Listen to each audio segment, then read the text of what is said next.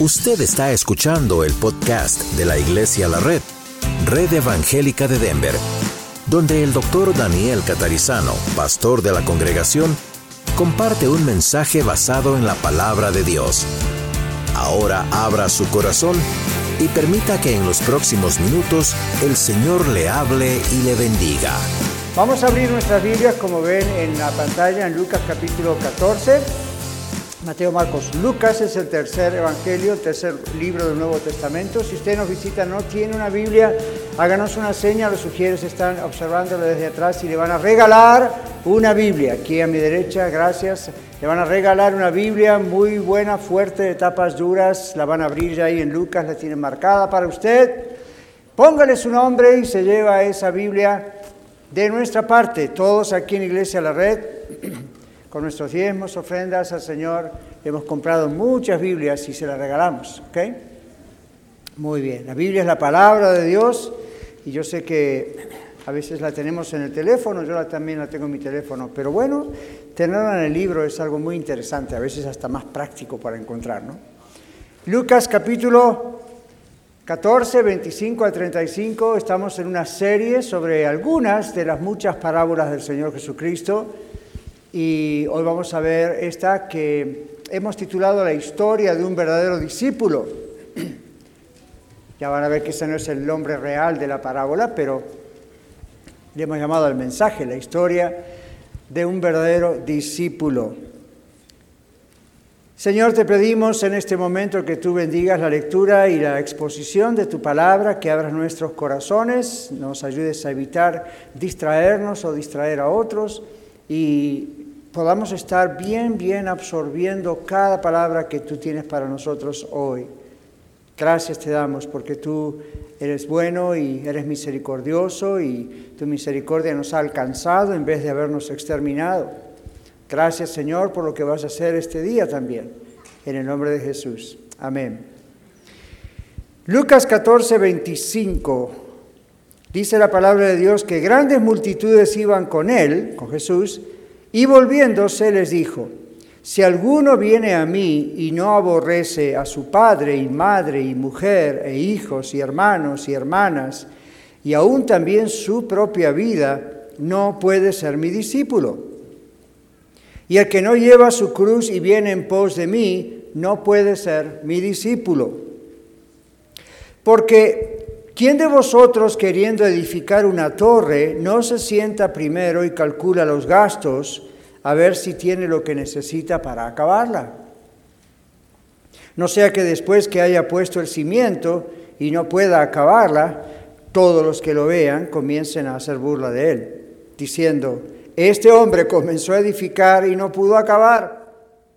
¿O qué rey al marchar a la guerra contra otro rey no se sienta primero y considera si puede hacer frente con diez mil al que viene contra él con veinte mil? Si no puede, cuando el otro está todavía lejos, le envía una embajada y le pide condiciones de paz. Así pues, cualquiera de vosotros que no renuncia a todo lo que posee, no puede ser mi discípulo. Buena es la sal, mas si la sal se, se hiciere insípida, ¿con qué se sazonará? Ni para la tierra ni para el muladar es útil. La arrojan fuera. El que tiene oídos para oír, oiga. Bueno, comenzamos con dos preguntas. ¿Es usted cristiano? Y si lo es, la segunda pregunta, ¿por qué? ¿Es usted cristiano? ¿Y por qué? Hoy en día muchos presentan todo tipo de motivaciones para ser cristiano.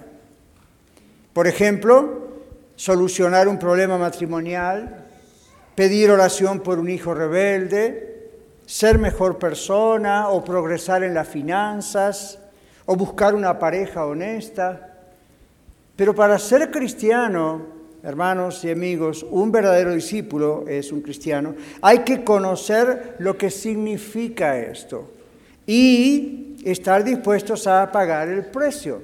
Estas dos parábolas son una de las más difíciles de practicar.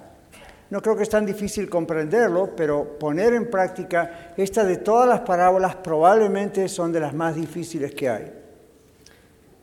En el texto vemos que la gente seguía al Señor Jesús en grandes cantidades, multitudes, dice la Biblia, pero a la mayoría solamente le interesaban los beneficios del ministerio del Señor Jesús. Querían aprovechar las sanidades, las liberaciones de demonios, la multiplicación de panes y peces, los beneficios de seguir a Jesús. Por eso el, Señor Jesús se da vuelta al mirar las grandes multitudes y en vez de darse palmadas en la espalda diciendo qué famoso soy, el Señor Jesús los desafía. Y los desafía con esta parábola combinada. En el texto Jesús usa dos parábolas y las combina para llegar al punto central. El primero habla, como hemos visto, de una torre incompleta. No terminar el proyecto de construcción hoy conduce a la vergüenza, pero en aquellos tiempos la cultura era muy dura con la gente que no terminaba una construcción. Evitar la vergüenza pública era extremadamente importante para los judíos de su época. La torre a medio terminar dio testimonio de una mala preparación y de falta de planificación, ¿verdad? Luego el Señor combina lo de la torre incompleta con el rey que va a la guerra.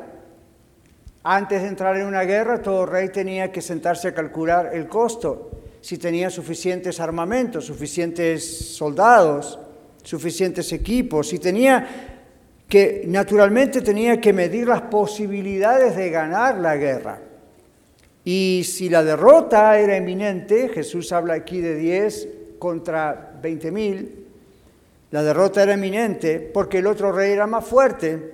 Bueno, si eso era algo honesto para calcular como debe haber sido, la decisión inteligente de ese rey menor era hacer negociaciones de paz, enviar una embajada de paz al rey más poderoso para entonces evitar la guerra. Ahora, en ambos casos, tanto el de la torre incompleta como el rey que va a la guerra, observen que ambos casos apuntan a qué? Calcular el costo antes de hacer algo. ¿Cuál es el costo del verdadero discipulado? Por eso les digo, esta es una de las parábolas más difíciles, más duras. Pero, ¿cuál es el costo del verdadero discipulado? El amor hacia el Señor debe ser tan grande, dice él, que no admite competencia. El amor al Señor no admite competencia, el amor a Dios. Los verdaderos discípulos son aquellos que deciden seguir a Jesucristo dispuestos a pagar el precio que haya que pagar. No es popular, ¿verdad?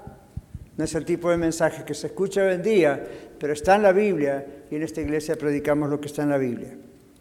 El precio más caro puede ser la persecución. ¿Ya? Hay muchas personas hoy en día que están sufriendo de persecución.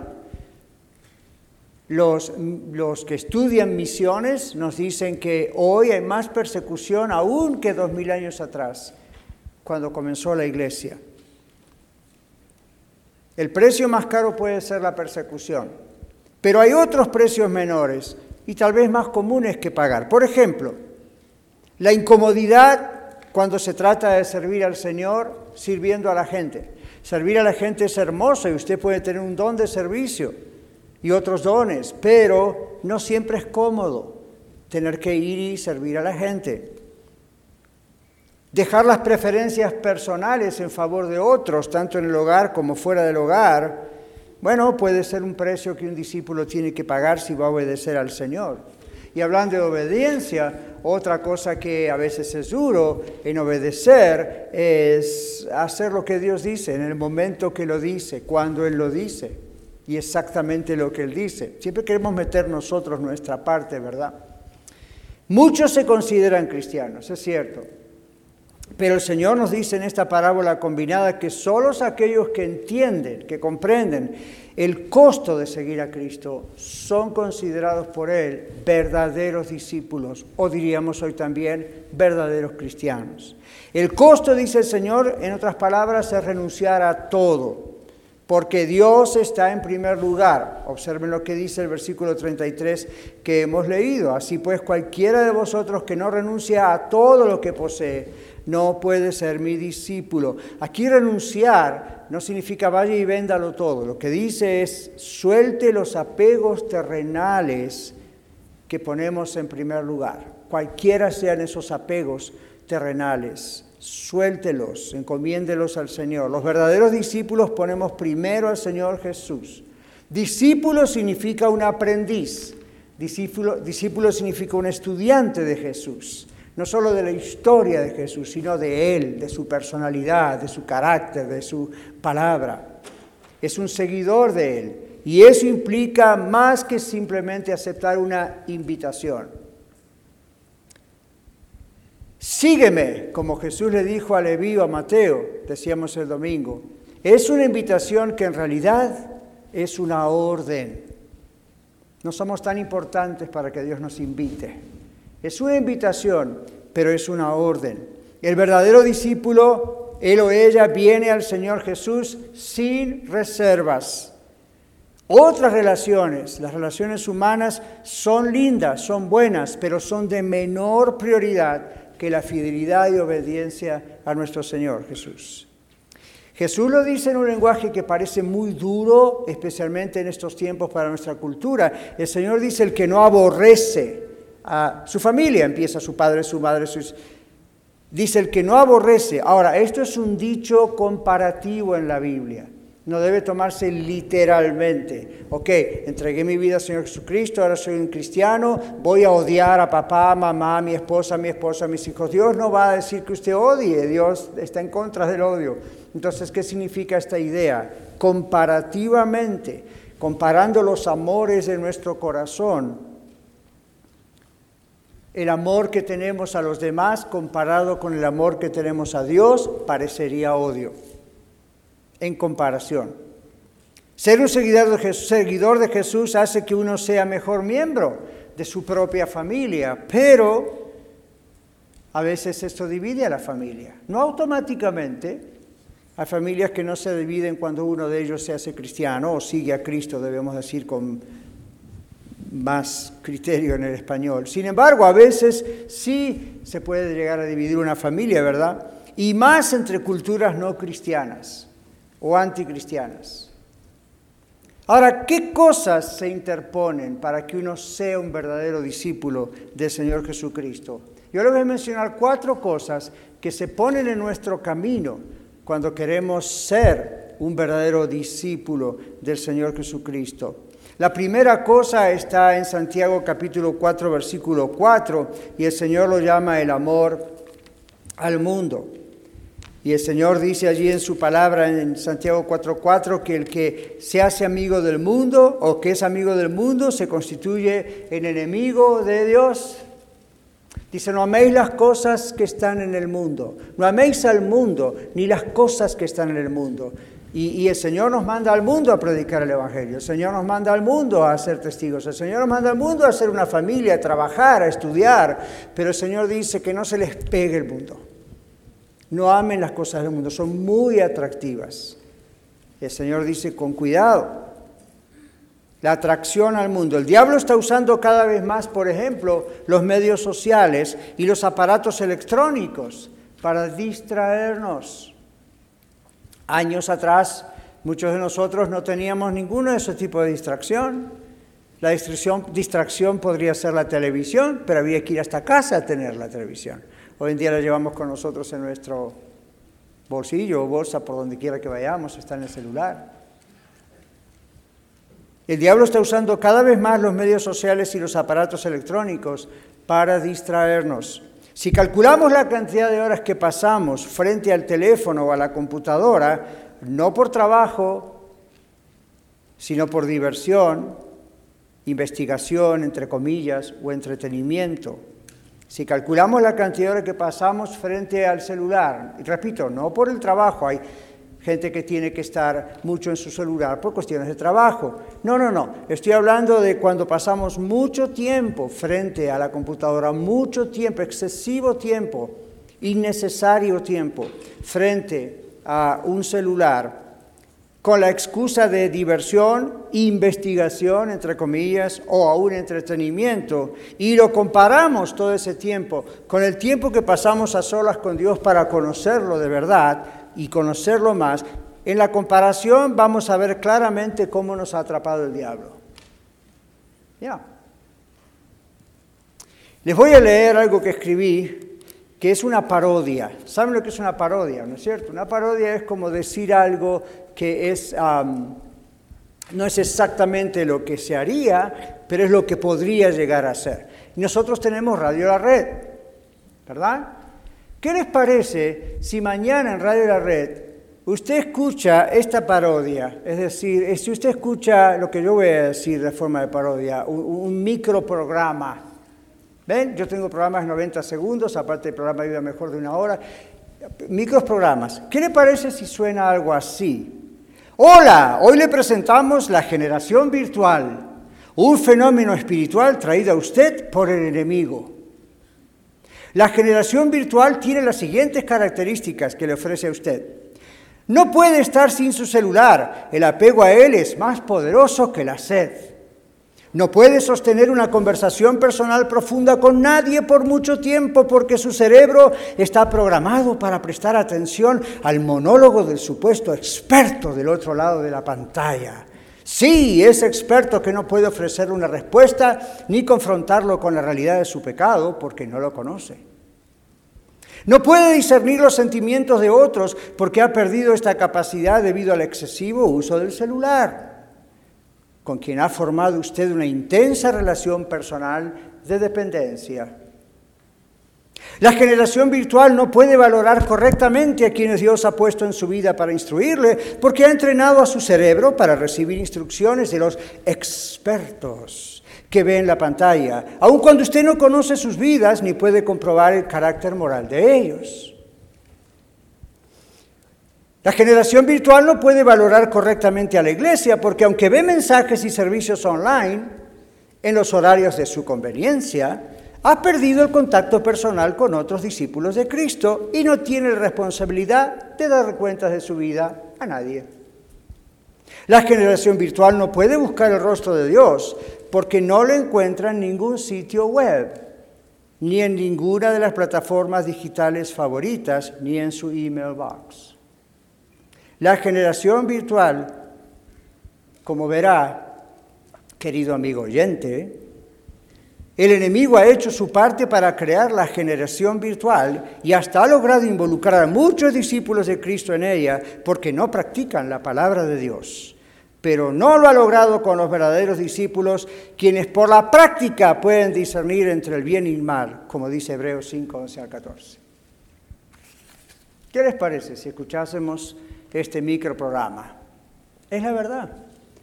El diablo está usando la idolatría a los medios sociales. Si calculamos la cantidad de tiempo que pasamos con los medios virtuales y la comparamos con el tiempo que deberíamos pasar para conocer a nuestro Dios, ¿a dónde se iría la balanza, verdad? Bueno, dejamos a un lado eso y pasamos a otro tipo de cosa que se interpone para que podamos ser un verdadero discípulo de Jesús. Las diversas formas de idolatría, las diversas formas de idolatría. Ahora, el mayor peligro de la idolatría proviene siempre de lo que uno piensa, bueno, es lo más malo, ¿verdad? La adoración a imágenes, a ídolos. Bueno, el mayor de quiero decirles que el mayor peligro de la idolatría no proviene de ahí, aunque eso es tan malo, el mayor peligro de la idolatría, mis hermanos, proviene de las cosas buenas, como por ejemplo el amor a la familia o la preocupación excesiva por no ofender a Dios, solo por mencionar dos ejemplos. Ahora, permítame explicarle. Alguien dijo que la mayor amenaza para lo mejor a veces viene de lo segundo mejor. La mejor amenaza para lo mejor, o la mayor, perdón, amenaza para lo mejor, a veces viene del segundo mejor. Amar a la familia es bueno, ¿verdad que sí? Dios nos ordena mandar la familia, amar a la familia, pero puede transformarse en idolatría si le damos más de nuestras emociones, tiempo y recursos que al mismo Dios. Algo bueno de pronto se transforma en algo malo y sin embargo es bueno. La preocupación de no ofender a Dios, lo cual es algo bueno, también puede degenerarse en superstición y hasta en obsesión. Podría darles varios ejemplos, pero les doy uno de ellos. Uno de ellos es creer que el diablo puede usar un objeto para dañar nuestra vida. La obsesión produce daño, esa obsesión produce daño a la mente, además de pérdida de tiempo, pérdida de recursos y relaciones personales. ¿Cuál es la meta del enemigo de Satanás? Producir distracción del profundo estudio de la palabra de Dios, del tiempo a solas con Dios en oración, de la atención a la iglesia y aún de la atención a nuestro propio hogar. La idolatría en todas sus formas crea arrogancia, daña las relaciones interpersonales y se va alejando lentamente de Dios, quien le ha salvado. Bueno, además está decir hoy que muchos hacen mercadería de los hermanos débiles en la fe. Segunda Pedro 2.3 claramente nos dice eso.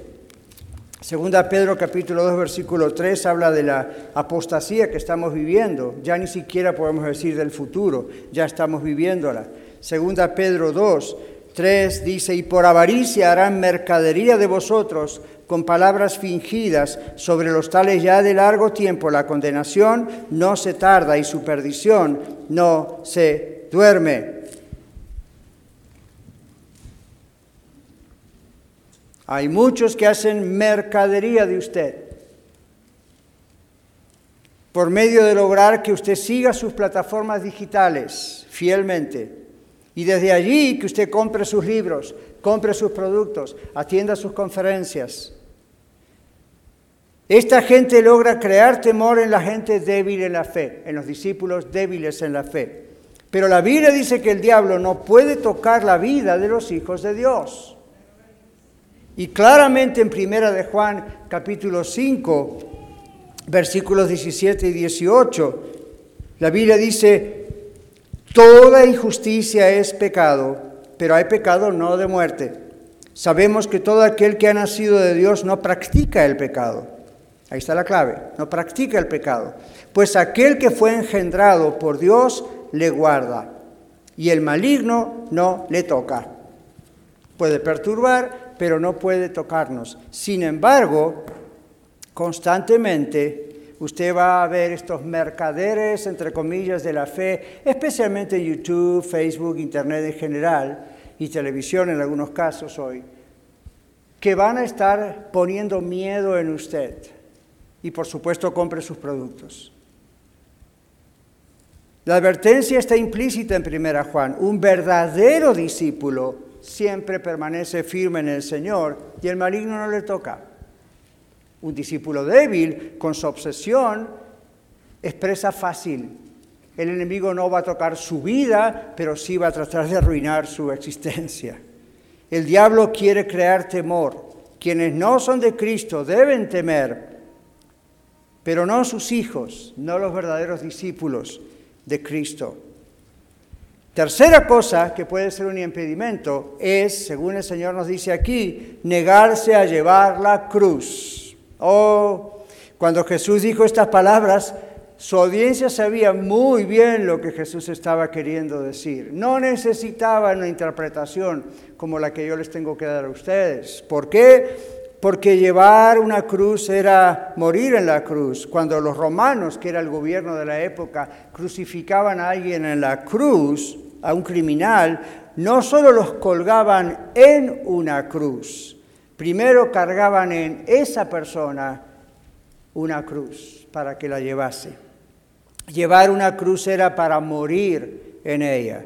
Quien tomaba su cruz nunca regresaba la cruz era un camino de ida solamente.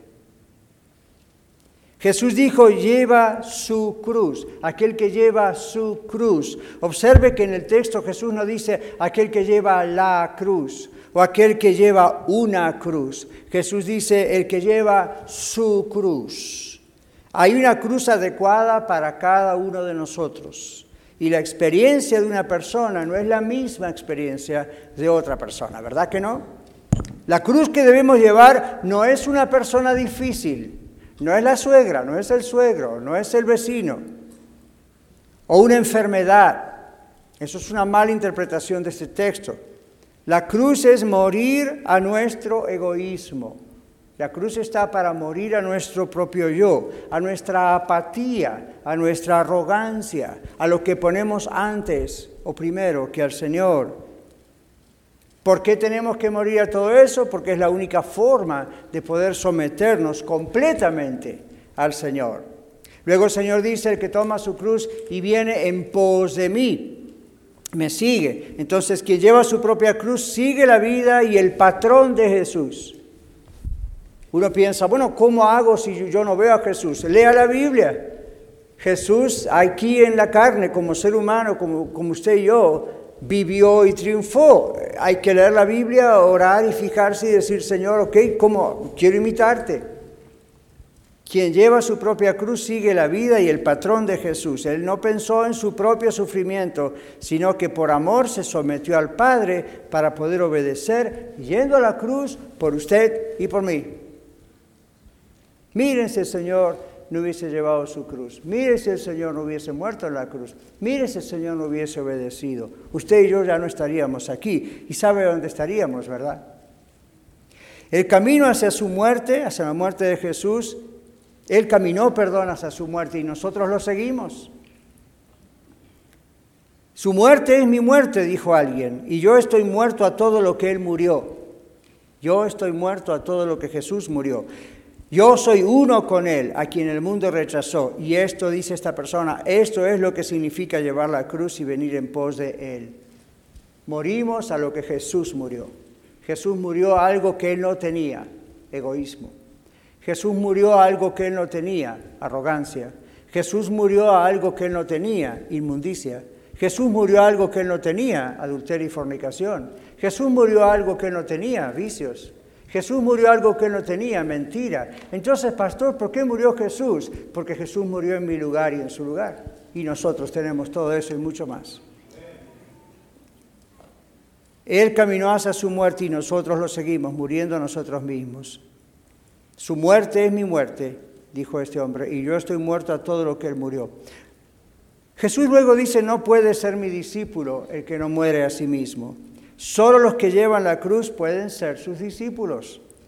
Cuando presentamos el Evangelio, muchos de nosotros, algunos en la calle, otros en casa, otros en la radio, otros donde sea, cuando usted y yo presentamos el Evangelio, tenemos que tener mucho cuidado de no subestimar las demandas del Señor Jesús.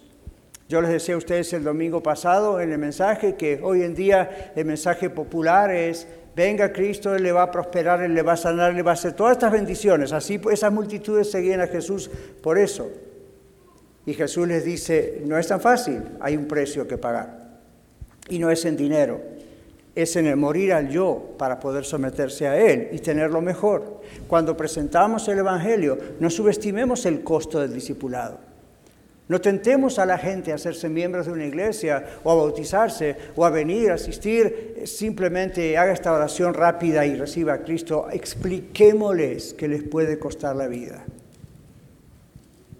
Si no literalmente, les puede costar la burla de los demás, les puede costar el odio de su propia familia, les puede costar, les va a costar el luchar contra la carne diariamente. Usted dice, pero pastor, si la Biblia presenta ser discípulo de esa manera, no es atractivo. ¿Quién le dijo que el Evangelio fue creado para ser atractivo? El Evangelio no es algo creado para ser atractivo. El Evangelio es creado para que usted no se vaya al infierno. La iglesia, ninguna iglesia de verdad, está en el negocio del show business. La iglesia está para presentar la verdad en amor, pero tiene que presentar la verdad. Y el Evangelio es atractivo una vez que usted entra a Cristo, entra al Evangelio, porque cualquier lucha, cualquier problema, cualquier cosa y tomar la cruz cada día no se compara con el gozo de la salvación. pero no vendamos un evangelio barato a la gente, haciéndole creer que todo va a estar fabuloso. Hay un costo de seguir a Jesús. El Señor dice, renuncia a todo lo que posee. ¿Qué significa esta frase en el original? La idea es, dígale a Dios, bye bye a todo lo que posee. No dijo que nos despidamos de todo, que vendamos todo, dijo que nos despidamos de lo que nos aferra dentro de eso y nos encomendemos y lo encomendemos todo a Él. Señor, mi casa es tuya, mi salud es tuya, mi cuerpo es tuyo, mi matrimonio es tuyo, mis hijos son tuyos. Yo acá nomás estoy de paso, Señor. Eso es un verdadero discípulo. Ese es, en otra parábola, el mayordomo fiel y prudente. Esa es en otra parábola, como la de los talentos, aquel que Dios le va a pedir cuenta de su vida y todos los talentos que le dio y los va a ver multiplicados. Entonces, cuando presentamos el Evangelio tenemos que recordar estas cosas. No demos la impresión de que venir a Jesús es solo creer y aceptar un conjunto de doctrinas, por más sanas que sean. Venir a Jesús significa rendirle totalmente nuestra vida para que nos salve y seguir en Él. Y dice, renuncia a todo lo que posee, decida decir adiós. Es posible para un cristiano llegar a ser tan descuidado, dijo alguien, y tan contaminado por los principios del mundo que falle en cumplir el propósito por el cual Dios lo ha creado. ¡Wow! Cuando yo leí este, esto en la semana preparando este mensaje, ¡pum! Clavo, ¿verdad, Señor? Que ese no sea yo. Es tan fácil, dijo este autor, para un cristiano, una cristiana, llegar a ser tan descuidado, ¿recuerdan? Celulares, trabajo, cosas, y tan contaminado por la manera de pensar del mundo. Es tan fácil caer en esa trampa, mis hermanos, que podemos llegar a fallar en cumplir el propósito por el cual Dios nos hizo nacer. Imagínense. Cuarto y último caso problema que nos interfiere en el camino para ser un verdadero discípulo del Señor Jesús. El Señor termina las dos parábolas y agrega otra, que es la de la sal. No está expresada aquí como una parábola, pero recuerdan que Él termina diciendo el asunto de la sal, insípida. Si la sal se hiciera insípida, si la sal pierde su sabor, no sirve para nada. Los panaderos árabes usaban bloques de sal y los ponían en los hornos, en el fondo del horno, para hacer sus cosas, ¿no es cierto? Y los calentaban muchas veces, por mucho tiempo, a intenso calor. Llegó un momento que esa sal se cristalizaba y sufría un cambio en su composición química y la única cosa para la que servía era para tomar una pala, un palo o algo y echarlo y tirarlo porque ya no tenía sentido esa sal. El Señor usa ese ejemplo. A través de la corrupción o la asimilación con las cosas del mundo, un creyente va perdiendo su carácter que lo, lo caracteriza, su carácter distintivo de ser un verdadero discípulo de Cristo. La sal solo es útil cuando, cuando sala. ¿Cuándo fue la última vez que le echó sal a la comida y dice, no tiene gusto? Y le sigo echando sal y le sigo echando sal hasta que aparece una capa blanca de arriba y dice, se va a morir de tanta sal. Y dice, no, no tiene gusto. Es raro, ¿verdad?, que eso ocurra. Pero en los tiempos de Jesús eso ocurría, por ejemplo, con estos hornos. Y él dice, esto no sirve para nada, ¿verdad? La contaminación con las cosas del mundo, es como que cambia la mentalidad del creyente y uno las adopta y hace compromisos. ¿No les parece, mis hermanos, triste? Hoy en día tantas iglesias ya se han comprometido, es un compromise, ¿verdad?, con, con, el mundo y ya traen a sus servicios y a su predicación y a su doctrina y a su enseñanza hasta para los niños una doctrina que no es del Señor. Es más suave, suena más bonito, pero no es del Señor. ¿Qué van a decir ellos cuando estén frente al Señor y vean que a muchos de los que les predicaron están en el infierno porque nunca les dieron la oportunidad de predicarles el verdadero Evangelio de Cristo? El discípulo de Cristo tiene que pagar un precio y el precio no es para ser salvo, porque es salvo, sabe que seguir a Jesús tiene un precio. El Señor Jesús dijo, a mí me persiguieron, a ustedes los van a perseguir. De mí se burlaron, de ustedes se van a burlar. No es tan sencillo, no es ser cristiano la fórmula para ser feliz. Es más, en realidad, aunque haya tribulación, angustia y persecución y hambre, nada ni nadie nos puede separar del amor de Dios que es en Cristo Jesús. La fórmula es que cuando somos de Cristo, somos lo mejor que podamos imaginar. Tenemos el mayor gozo que nadie puede tener. Tenemos la paz que sobrepasa todo entendimiento. Tenemos la seguridad de nuestra salvación en la muerte. No hay problema porque sabemos con quién vamos y dónde estamos. Pero Estamos aquí en el mundo y el Señor Jesús dijo, en el mundo tendréis aflicción. Y él no estaba pensando en la bolsa de valores, él no estaba pensando en el año 2022 va a haber un problema en Wall Street. El Señor estaba diciendo, porque son mis seguidores, abróchense los cinturones. Pero están seguros y eso es lo más interesante. El que tiene oídos para oír, termina el Señor diciendo, y con eso termino yo también el mensaje. El que tiene oídos para oír, una frase favorita del Señor Jesús. Me tomo de ahí porque el Señor dice, el que tiene oídos para oír, oiga. Yo quiero terminar esta, este mensaje diciéndole esto. El que tiene oídos para oír, oiga lo que significa ser un verdadero discípulo de Jesucristo. Esta es la historia de un verdadero discípulo. Esta es su historia. Es importante que usted considere el costo de ser discípulo de Jesús, pero, pero, también es importante que usted considere que rechazar y resistir a Dios tiene un costo mucho más caro.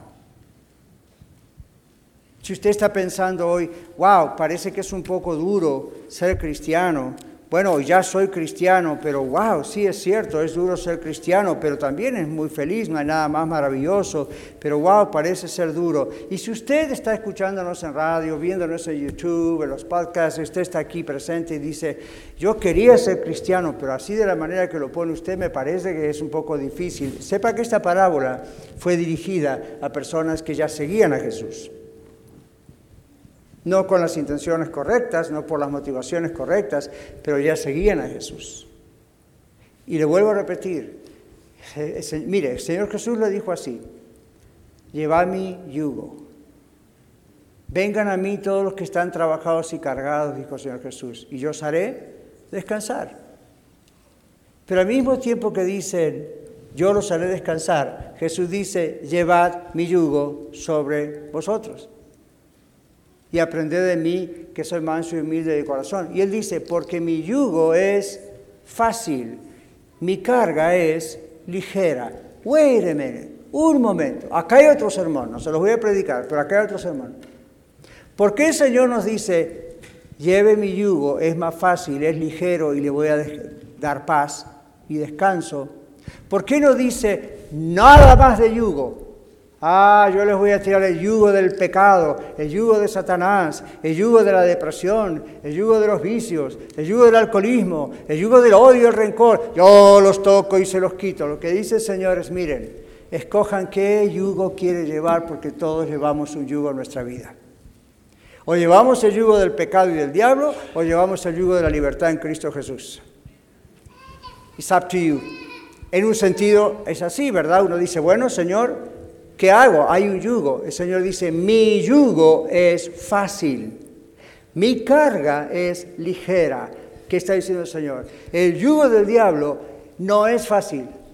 La carga que Satanás pone sobre usted no es ligera, es muy pesada. Y en aquellos tiempos los paisanos entendían muy bien esto. ¿Sabe por qué? Porque los bueyes llevaban yugo e iban de a dos y arriba tenían un yugo, y a que no sabe lo que hacían los que fabricaban los yugos. Le tomaban la medida al cuello al pobre buey y cada uno tenía yugo a su medida, porque si tenía un yugo más pesado o un yugo que espinaba o algo, no podía avanzar.